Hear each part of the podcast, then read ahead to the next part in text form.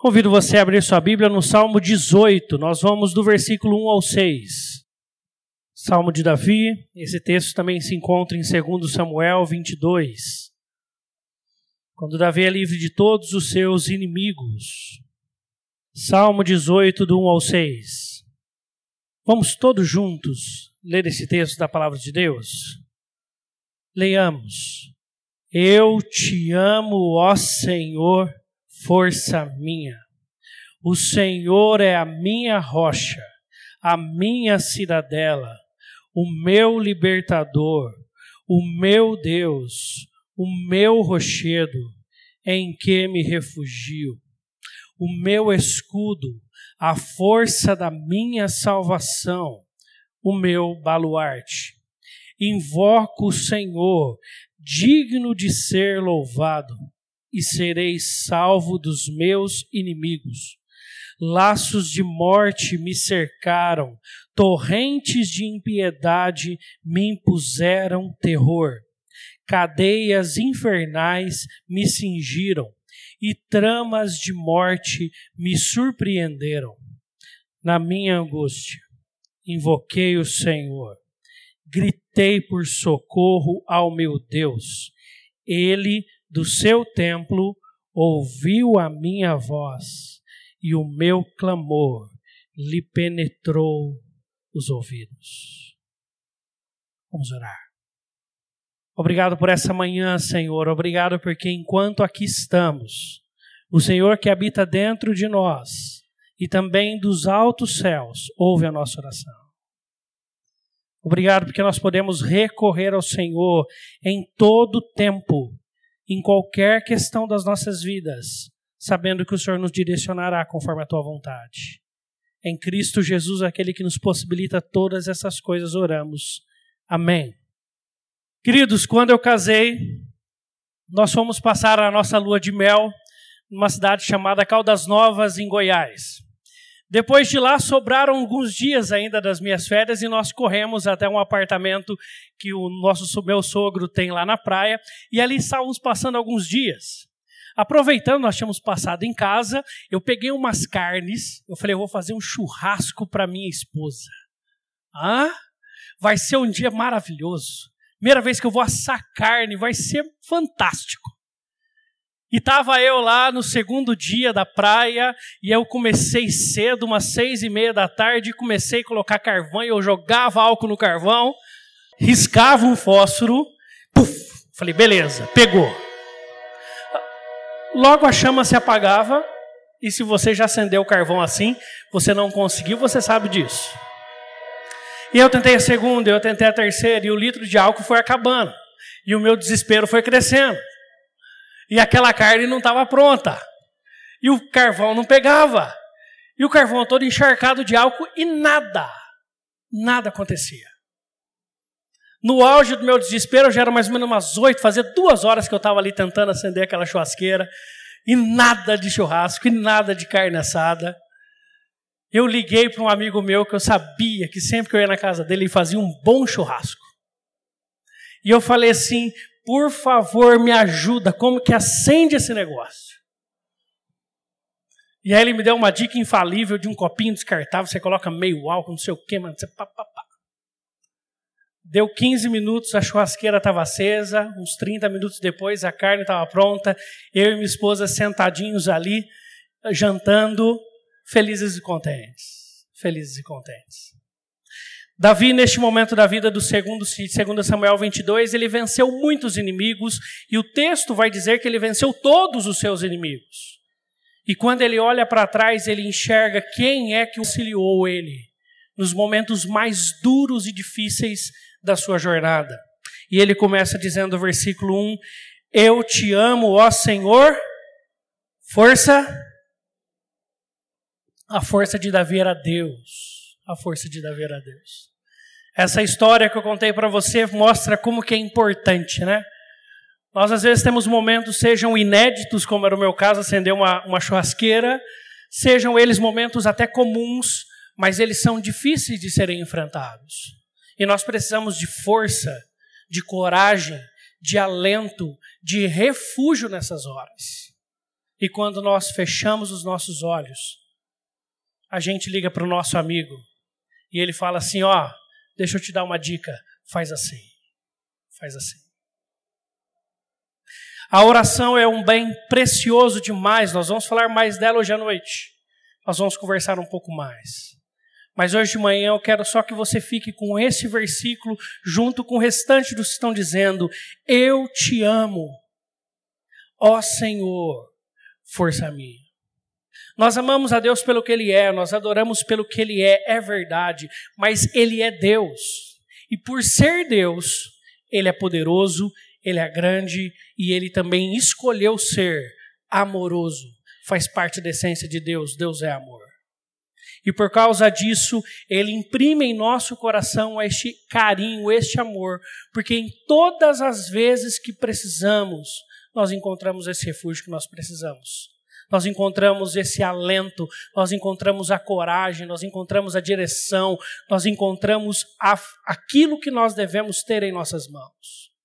No versículo 2, ele vai dizer um tanto de, de aspectos de Deus, em vários aspectos e características que ele via no mundo físico. O Senhor é a minha rocha, a minha cidadela, o meu libertador, o meu Deus, o meu refúgio, em que me refugio, o meu escudo, a força da minha salvação, o meu baluarte. Os inimigos de Davi eram inimigos de guerra. Muitos povos que se levantavam contra o povo de Deus naquela época, em termos literais. E Davi era conhecido pela sua maestria na guerra. Ele sabia muito bem o que fazer. Ele era inteligente, ele era sagaz, ele era organizado. Ele era um líder de exército sem igual na sua época. Apesar de ter todas essas certezas em suas mãos, quando ele realmente olha para a sua história, quem ele vê que livrou ele de cada uma das suas situações de perigo foi Deus. Foi Deus. Mesmo naquilo que Davi tinha total domínio, e conhecia muito bem. Quando nós lemos a história dele, nós percebemos isso também, que quem realmente cuidou dele em cada uma daquelas situações foi Deus. E isso nos traz uma lição muito importante. A maior lição que nós precisamos aprender com Deus é a dependência. Dependência. Quanto mais nós experimentamos de confiarmos em depender de Deus, mais nós crescemos em nossa fé, mais nós crescemos em nosso coração, mais nós crescemos como seres humanos e mais nós crescemos naquilo que conhecemos. Porque em todos os momentos que Davi ia para a luta, ele fazia algo antes, ele se retirava e ele falava com Deus. Ele buscava Deus. Ele buscava orientação. Ele sabia o que ia fazer, mas ele queria saber o que Deus tinha a falar. E em tantos momentos, naquilo que ele tinha total domínio, Deus muda os planos de Davi para algo muito melhor, para algo muito melhor. Por isso, até naquilo que você possa ter total domínio, até naquilo que você fala assim, não, não isso eu conheço muito bem. Até nisso nós somos convidados a colocar diante de Deus e falar assim, Deus, como que faz mesmo? Como que faz mesmo? Me auxilie. Me auxilie. No versículo 3 ele fala: Invoco o Senhor, que Ele é digno de ser louvado, serei salvo dos meus inimigos. Laços de morte me cercaram, torrentes de impiedade me puseram terror, cadeias infernais me cingiram e tramas de morte me surpreenderam. Tem coisas que nós temos domínio, tem coisas que nos surpreendem. Tem coisas que vão além do nosso planejamento, tem coisas que nos pegam de arrombo, tem coisas que tiram de nós aquilo que nós temos que é o nosso controle, o nosso domínio da situação. E nesses momentos também, o versículo 6 vai dizer: Na minha angústia, invoquei o Senhor, gritei por socorro, ao meu Deus. Ele do seu templo ouviu a minha voz, e o meu clamor lhe penetrou os ouvidos. Como está a sua vida de oração? Nós vamos falar, como eu falei, um pouco mais hoje à noite, mas é verdade. Todas as vezes que a gente ouve essa pergunta, vem uma inquietação no nosso coração. Porque a gente sabe que não está como deveria estar, que poderia ser melhor. É verdade. Há uma sensação de, de, de desassossego no nosso coração. Fala assim, Deus, eu tinha que orar muito mais. Eu tinha que orar muito mais. Eu tinha que orar muito mais. Mas essa pergunta também vem nos trazer um convite. Vamos orar mais. Vamos confiar mais. Quanto mais nós oramos, mais nós confiamos, mais nós conhecemos de Deus e mais nós conhecemos de nós mesmos. Nós mesmos. A melhor forma de autoconhecimento é a oração. Porque nela nós olhamos para Deus e Deus olha para nós. Nela nós abrimos a porta do nosso coração, Deus entra e aí nós conversamos. Porque você deve lembrar muito bem de Apocalipse capítulo 3. Eis que estou à porta e bato. Se alguém ouvir a minha voz, eu entrarei em sua casa, cearei com ele e ele comigo. E muitas vezes nós usamos esse texto para evangelização. E a gente vira para alguém que não acredita: você precisa abrir a porta do seu coração. Você precisa conversar com Deus, convidá-lo para ser o seu melhor amigo. A gente pode usar muito bem para evangelização, mas aquela carta está sendo escrita para quem? Para uma igreja. Para a igreja de Laodiceia, João está escrevendo ali, ditado pelo Espírito Santo e pelo próprio Cristo ali naquele caso, para uma igreja, dizendo: abra as portas do seu coração.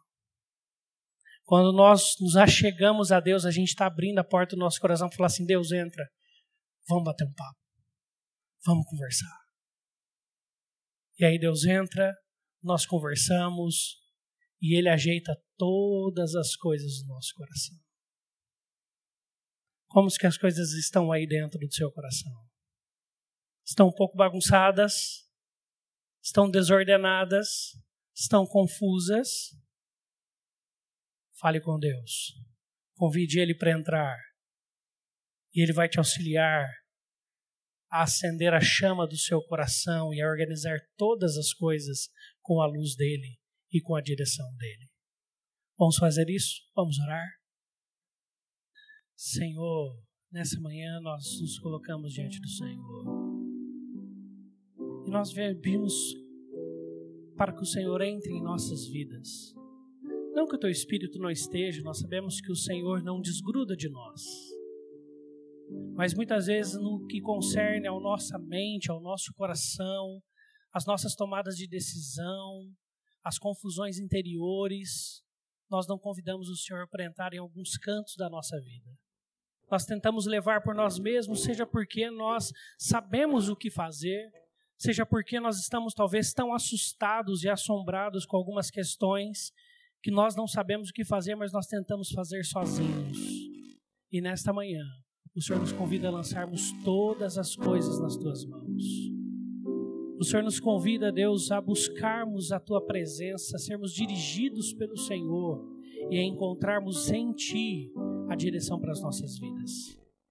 Obrigado por tudo que o Senhor tem feito, obrigado por tudo que o Senhor fará em nossos corações e que a oração possa ser retomada dia a dia, passo a passo na tua presença e possamos encontrar em ti o senso de organização para os nossos corações que precisamos.